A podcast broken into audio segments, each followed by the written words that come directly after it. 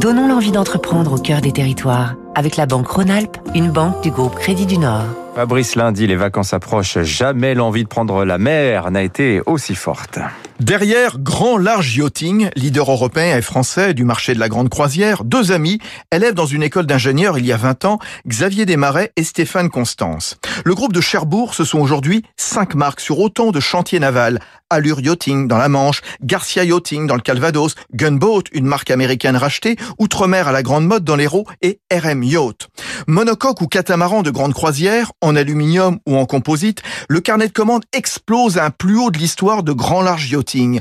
Probablement l'effet du confinement. Et une nouvelle clientèle est apparue qui veut acheter vite Stéphane Constance. Auparavant, il y avait tout un cycle de découvertes, de rencontres, de salons, d'essais en mer. Le cycle de vente, c'était typiquement trois mois à trois ans. Aujourd'hui, c'est plutôt euh, trois jours à trois semaines.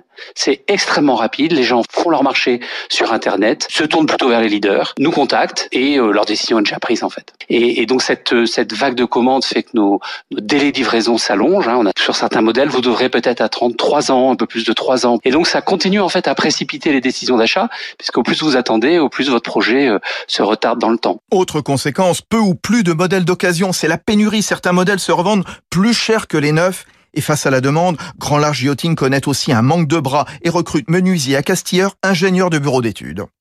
C'était Territoire d'excellence sur Radio